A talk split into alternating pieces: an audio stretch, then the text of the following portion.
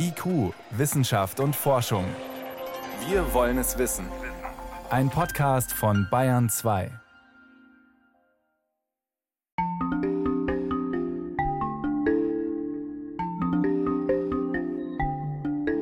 Wenn man wirklich viele Tierversuche macht und wenn sie dann eine Maus operieren und die stirbt dann dabei, das tut ihnen in der Seele weh. Ja, egal, ob sie Tierfreund sind oder nicht, aber man stumpft da nie ab. Das ist mir auch so gegangen. Im Studium haben wir Frösche getötet und die Nerven präpariert. Wir sollten erleben, dass wirklich Strom fließt, wenn man sie reizt. Diesen Tierversuch haben die meisten Unis inzwischen abgeschafft. Später dann Experimente mit Labormäusen gehörte dazu, auch für Studierende, aber es hat immer Überwindung gebraucht, genau wie für die Chemikerin Ute Schepers. Dass wir nicht ganz ohne Tierversuche auskommen können, okay, das sehe ich ein, weil einfach die rechtlichen Vorgaben das auch von uns verlangen. Aber wenn man im Vorfeld eben schon diese Anzahl der Tierversuche drastisch reduzieren könnte, das wäre natürlich ein Anliegen, was man auf jeden Fall mitnehmen sollte. Und wenn man sie irgendwann ganz ersetzen kann, ist natürlich umso besser. Ne? Dann haben wir unseren Job gut gemacht. Tierversuche. Die Suche nach Alternativen wird wichtiger. Eine Sendung von Helmut Nordwig. Forschende in Deutschland haben im Jahr 2020 viele Versuchstiere für ihre Experimente gebraucht, etwa zweieinhalb Millionen. Das sind deutlich weniger als in den Vorjahren, da waren es noch fast 20 Prozent mehr. Trotzdem werden immer noch Mäuse und Hamster, Ratten und Meerschweinchen für deutsche Labore gezüchtet. Etwa jeder fünfte Versuch ist gesetzlich vorgeschrieben, vor allem um neue Medikamente oder Chemikalien zu testen. Aber auch für die Grundlagenforschung oder um menschliche Krankheiten zu bekämpfen, experimentieren Wissenschaftler mit Versuchstieren. Auch Eckhard Wolf von der Universität München. Jeden Tierversuch muss er zuvor genehmigen lassen. Er findet das nicht lästig, sondern im Gegenteil absolut gerechtfertigt. Nun, ich bin froh, dass ich in Deutschland arbeiten kann. Wir haben eines der strengsten Tierschutzgesetze weltweit und das ist auch gut so. Die Genehmigungsbehörde, in unserem Fall die Regierung von Oberbayern, zieht ja auch eine Kommission zur Beratung bei, die eben besetzt ist auf der einen Seite von Experten, die genau verstehen, was wir tun, auf der anderen Seite aber auch von Vertretern, die von Tierschutzorganisationen vorgeschlagen worden sind.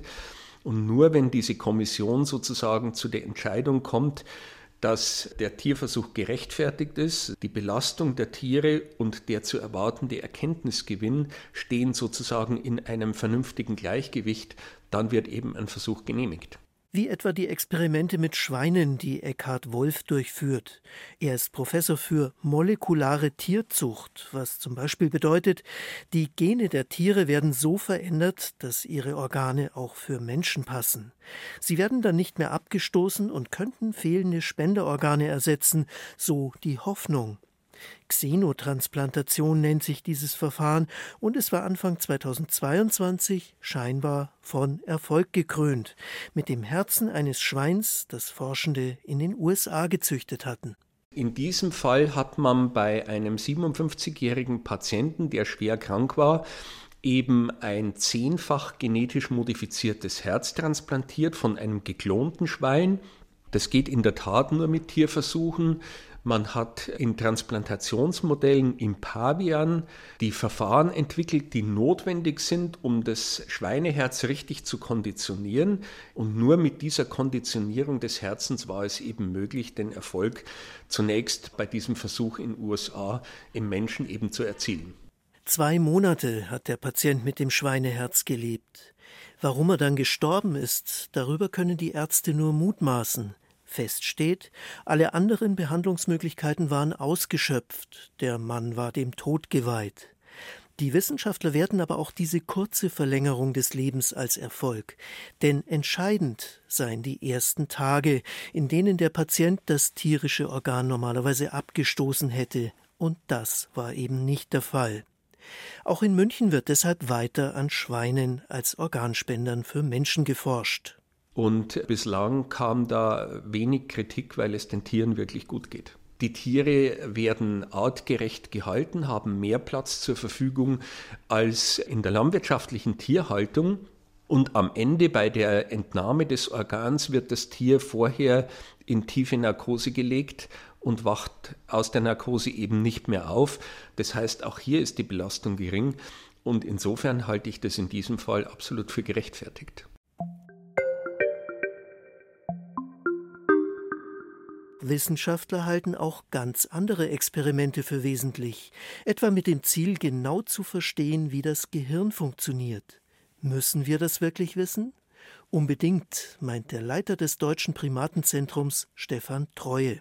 Denn eine wichtige kognitive Fähigkeit, die wir als Menschen haben, ist komplexe Informationen zu verarbeiten und dann entsprechende Entscheidungen zu treffen. Und das sind Dinge, die bei vielen neurologischen Erkrankungen dann auch Schaden nehmen. Also das können äh, altersbedingte Demenzerkrankungen sein, aber auch Parkinson, Alzheimer und so weiter sind neurologische oder neuropsychiatrische Erkrankungen, bei denen die Informationsverarbeitung und die Entscheidungsfindung oft nicht mehr richtig funktioniert. Und um das zu verstehen, brauchen wir ein Grundverständnis dafür, wie ist das Gehirn aufgebaut und wie verarbeitet es Informationen. Das Ziel ist, Krankheiten des menschlichen Gehirns besser zu behandeln. Am Deutschen Primatenzentrum machen Forschende deshalb ebenfalls Tierversuche. Die Primaten sind eine Gruppe der höheren Säugetiere, zu denen die Affen gehören. Einen kleinen Teil davon stellen die Menschenaffen, mit denen hat es in Deutschland seit mehr als 30 Jahren keine Experimente mehr gegeben. Aber Makaken oder Rhesusaffen spielen als Versuchstiere noch eine gewisse Rolle, auch wenn die Zahl der Versuche mit ihnen in den vergangenen Jahren deutlich abgenommen hat. Primaten sind die absolute Ausnahme unter den Tierversuchen. Nur etwa jedes tausendste Tier in der Tierversuchsforschung ist ein Primat. Und das hat gute Gründe, weil wir ethisch natürlich dazu verpflichtet sind, Versuche nur dann in Primaten durchzuführen, wenn sie in keiner anderen Tierart möglich sind. Zum Beispiel in der Maus oder in der Ratte oder auch in der Fruchtfliege nicht möglich sind. Dann kann man darüber reden, sind die Versuche wichtig genug, sie im Primaten durchzuführen. Und für wichtig genug halten Wissenschaftler neben der Erforschung von Hirnkrankheiten auch das Entwickeln von Prothesen, etwa für Querschnittgelähmte. Nur Primatenexperimente verraten der Forschung genau genug, wie sich ein künstliches Körperteil richtig ansteuern lässt. Einige Infektionskrankheiten lassen sich ebenfalls manchmal nur in Primaten erforschen. All das muss man einer kritischen Gesellschaft erklären, denn der Gegenwind wird rauer. Schon in der Vergangenheit haben Tierschützer immer wieder versucht, Tiere aus Laboren zu befreien, wie sie das nennen. Den Tieren beschert das zwar kein besseres Leben, weil sie draußen kaum überlebensfähig sind. Doch bei der Wissenschaft richtet das nicht nur materiellen Schaden an, vor allem kann sie dann lebenswichtige Medikamente nicht entwickeln. Trotzdem sind einige Tierversuchsgegner so militant, wie es Andreas Kreiter schildert, Professor am Zentrum für Kognitionswissenschaften der Universität Bremen. Er erforscht die Funktionsweise des Gehirns an Makaken, also kleinen Rhesusäffchen, und berichtet, dass mir Tierversuchsgegner zum Beispiel die Ermordung unserer Kinder angedroht haben, Folterung und Ermordung, dass ich selber mich zum Teil nur unter Polizeischutz habe bewegen können also die Bedrohung durch diese totalitären Geister, die war schon sehr, sehr massiv.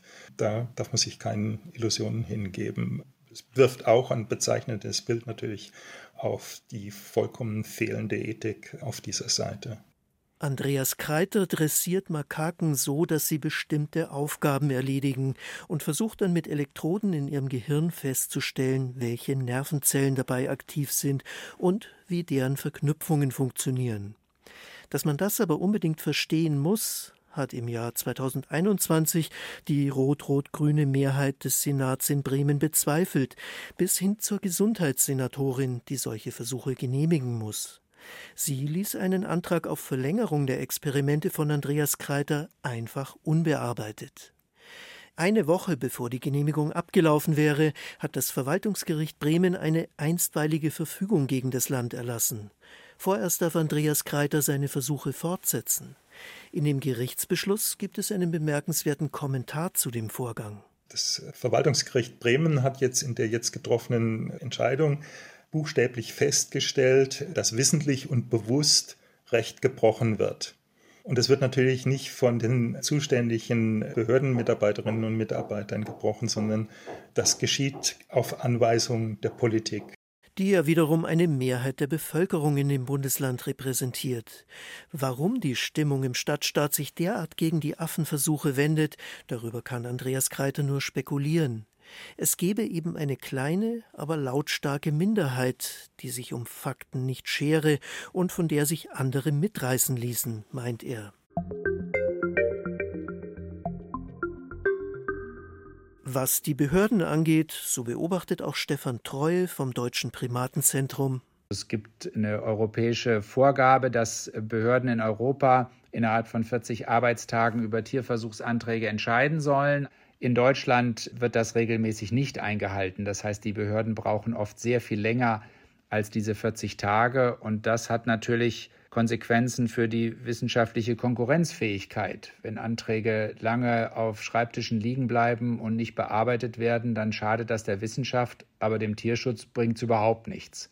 Weil die Behörden einen begründeten Antrag zwar verzögern können, aber irgendwann doch genehmigen müssen. Dass sie das bei uns eher langsam tun, könnte die Stimmung in der Gesellschaft widerspiegeln, denn die ist nicht nur in Bremen immer wieder aufgeheizt, wenn es um Tierversuche geht. Eines der markantesten Beispiele für die Folgen des militanten Aktivismus ist der Fall des Hirnforschers Nikos Logothetis. An einem Max-Planck-Institut in Tübingen hat er Versuche zur Informationsverarbeitung im Gehirn von Primaten durchgeführt. 2014 zeigte Stern TV verstörende Videoaufnahmen, die ein Tierpfleger des Instituts für die Gruppe Soko Tierschutz heimlich angefertigt hatte. Zu sehen war etwa ein Äffchen, das sich nach einem Versuch erbrechen musste und nach Angaben von Logothetis auch gefälschtes Material. Darüber sprechen wollte der Forscher mit dem BR nicht, aber er hat erlaubt, aus einem Interview zu zitieren, das er der Fachzeitschrift Neuron gegeben hat. Die Situation wurde noch viel schlimmer, als dieses manipulierte Filmmaterial in sozialen Netzwerken verbreitet wurde. Die Fälschungen enthielten extreme Bilder, Affen in Mülleimern, und Affen mit abgeschnittenen Köpfen oder offener Brust. Diese Bilder stammen definitiv nicht aus unserem Institut. Ich habe keine Ahnung, wo sie aufgenommen wurden. Entscheidend ist, dass dies nur die ersten Salven eines konzertierten Angriffs waren, der sich über vier Jahre hinzog. Logothetis musste sich sogar einen neuen Friseur suchen. Sein bisheriger hatte sich geweigert, er wolle keine Kriminellen bedienen. Aktivisten erstatteten Anzeige wegen Verstößen gegen das Tierschutzgesetz, die Staatsanwaltschaft ermittelte. Letztlich wurde das Verfahren gegen Zahlung einer Geldauflage eingestellt. Es gilt die Unschuldsvermutung. In Bremen wurde Andreas Kreiter zwar nicht angezeigt, hier waren es die Behörden, die ihm immer wieder Steine in den Weg gelegt haben, so dass auch er mehrfach Gerichte bemühen musste. Seine Erfahrung ist ähnlich wie die von Nikos Logothetis. Dass dementsprechend natürlich ein Großteil der eigenen Arbeitskraft dann in die Abwehr dieser Übergriffe, dieser Bedrohungen gesteckt werden muss. Das ist auch das klare Ziel dahinter, ja, das ist der Versuch, die betroffenen Wissenschaftlerinnen und Wissenschaftler in jeder Hinsicht buchstäblich fertig zu machen. Anders sind diese massiven Grundrechtsverletzungen, denn um nichts anderes handelt es sich hierbei und diese massive politische Verfolgung ja nicht zu erklären. Andreas Kreiter verweist dabei auf das Grundrecht der freien Forschung. Doch wie weit reicht es? In dieser Frage ist unsere Gesellschaft so uneins, wie sie es derzeit auch bei vielen anderen Themen ist. Auf die Wissenschaftlerinnen und Wissenschaftler, die Tierversuche durchführen, auch wenn sie genehmigt sind, übt das immer stärkeren Druck aus. Nikos Logothetis hat im Jahr 2020 das Handtuch geworfen. Er hat Deutschland verlassen und ist einem Ruf an ein Institut in Shanghai gefolgt. Im Interview mit der Zeitschrift Neuron sagt er dazu, die wissenschaftliche Einstellung in China ist in der Tat hervorragend, was vielleicht nicht verwunderlich ist, wenn man die fünf Jahrtausende lange Kulturgeschichte dieses Landes bedenkt und die Bemühungen, große Schritte in der industriellen und wissenschaftlichen Entwicklung zu machen. Der chinesische Enthusiasmus für die Forschung, insbesondere für die Hirnforschung, steht in deutlichem Gegensatz zum europäischen und amerikanischen Geist, wo die Forschung an nicht humanen Primaten zunehmend durch nicht enden wollende Vorschriften, finanzielle Einschränkungen und bioethische Widerstände behindert wird. Viele westliche Wissenschaftler hätten sich ihm angeschlossen, berichtet Logothetis, und würden jetzt mit ihm zusammenarbeiten. Langfristig könnte die Gefahr bestehen, dass Forschende bestimmte Themen, etwa die Hirnforschung, eher in China bearbeiten und dass Europa auf diesen Feldern ins Hintertreffen gerät. Das kann sich auch Thomas Hartung von der amerikanischen Johns Hopkins Universität in Baltimore vorstellen. Er hat selbst vor Jahrzehnten einige Zeit in China verbracht. Die locken Experten aus der Welt an und machen auf allerhöchstem Niveau eben Wissenschaft. Und das ist sicherlich nicht schlecht. Allerdings können die natürlicherweise nicht in 40 Jahren oder 30 Jahren in dem Fall sofort die gesamte Kultur der Wissenschaft nachvollziehen.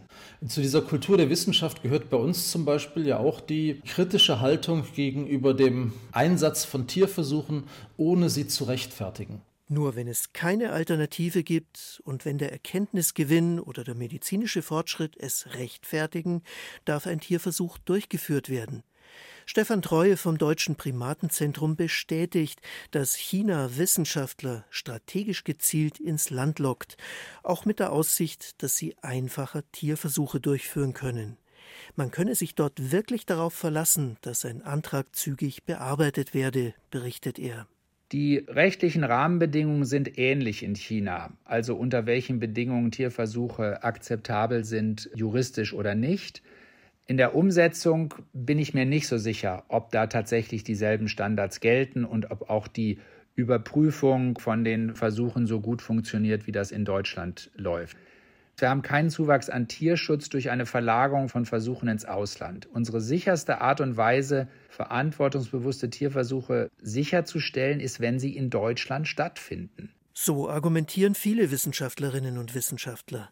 Wenn schon Tierversuche, dann am besten hier, weil dann immerhin darauf geachtet wird, dass die Haltung der Tiere artgerecht ist. Das ist im Tierschutzgesetz so geregelt. Es sieht außerdem vor, dass die Zahl der Experimente mit Tieren verringert werden soll. Auch Thomas Hartung hält das für sinnvoll, nicht nur wegen des Tierschutzes. Er stellt auch den wissenschaftlichen Wert von Tierversuchen in Frage. Wir verwenden aus Kosten- und Bequemlichkeitsgründen normalerweise nur junge Tiere. Die sind alle identische Zwillinge, noch nicht ganz erwachsene Tiere, die werden hauptsächlich eingesetzt. Die Tiere sind hochstandardisiert, die haben in ihrem Leben keine einzige Erkrankung gehabt. Das hat einfach nicht furchtbar viel mit dem Patienten zu tun, den ich in der Klinik sehe, der in seinen 70ern ist, viele Krankheiten durchgemacht hat. Da bleibt einfach nicht mehr furchtbar viel abgebildet, was so ein Tierversuch bieten kann. Außerdem sind Tierversuche erschreckend schlecht reproduzierbar. Von drei Experimenten kommen nur zwei zum gleichen Ergebnis. Das hat Thomas Hartung gezeigt, als er die Daten aus seinem Spezialgebiet ausgewertet hat, nämlich solche, die Firmen über die Giftigkeit von Chemikalien vorlegen mussten. Solche Tests werden nach einem genau vorgeschriebenen Protokoll durchgeführt, und trotzdem kann man den Ergebnissen kaum trauen. Bei medizinischen Untersuchungen sehe es oft auch nicht besser aus, sagt er. Es ist also höchste Zeit für Alternativen zu Tierversuchen. Dass die entwickelt und eingesetzt werden sollen, auch das steht als Ziel im Tierschutzgesetz.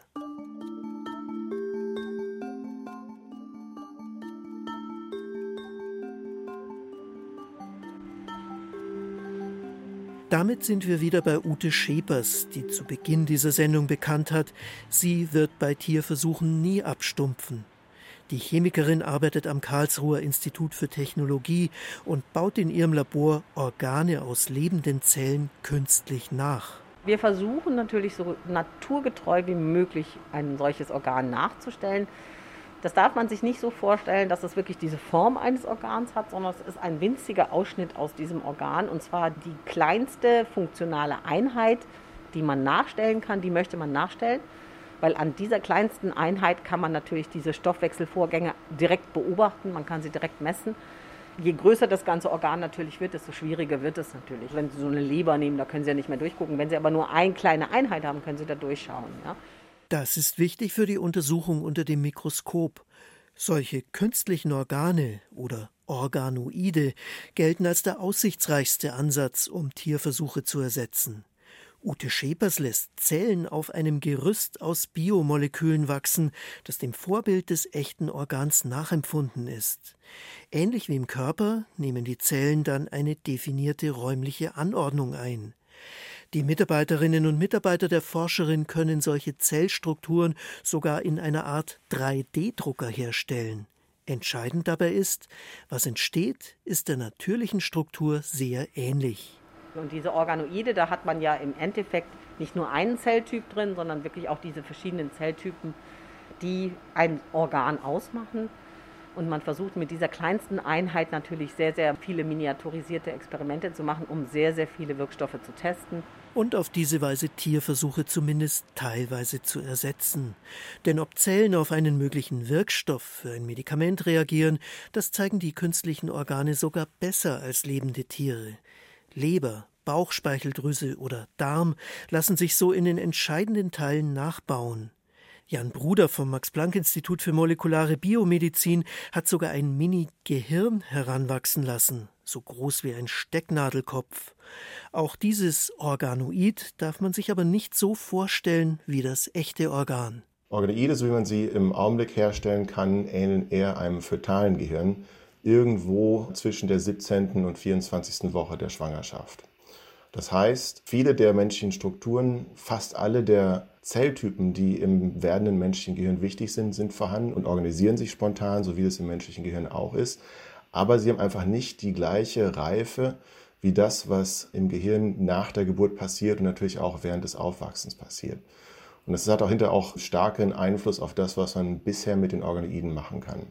Nämlich feststellen, ob Chemikalien oder mögliche Wirkstoffe giftig sind für ein Organ.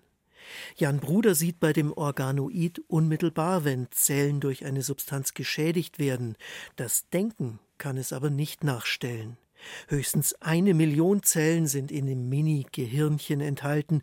Das Gehirn des Menschen hat etwa 100 Milliarden Zellen. Und jede einzelne ist mit 10.000 anderen verknüpft. Das können die Organoide bei weitem nicht abbilden. Die Versuche mit Primaten, bei denen es genau um diese Wechselwirkungen zwischen Zellen geht, werden sie also nicht ersetzen. Außerdem besteht ein Lebewesen wie der Mensch natürlich nicht nur aus Gehirn. Es ist sehr schwierig, die verschiedenen Organoidsysteme von den Laborbedingungen so kompatibel zu machen, dass sie tatsächlich auch wirklich zusammenarbeiten können. Und da bleiben Tiermodelle natürlich besser, denn ein Tier hat nämlich all diese verschiedenen Organsysteme natürlich eingebaut, hat ein Immunsystem, hat eine Leber, hat ein Gehirn, hat eine Niere, die alle ähnlich zusammenarbeiten, wie das im menschlichen Organismus der Fall ist. Und da bleiben Tiere bis auf weiteres sicherlich das bessere Modell. In Karlsruhe arbeitet Ute Schepers aber bereits daran, verschiedene Organoide miteinander zu verknüpfen, mit einer Art Baukasten, in dem man sie nach Belieben zusammenfügen kann. Im Prinzip gelingt das bereits, aber die große Aufgabe für die Forscherin ist gerade zu zeigen, dass so ein Modell wenigstens genauso gut ist wie ein Tierversuch, vielleicht sogar besser. Das wäre schön. Wenn das käme, wäre das natürlich im Endeffekt auch der Erfolg der Strategie. Ich würde mal behaupten, dass wir dann irgendwann dahin kommen. Wir werden natürlich noch lange Jahre die Tierversuche haben, aber vielleicht in einer deutlich minimierteren Form.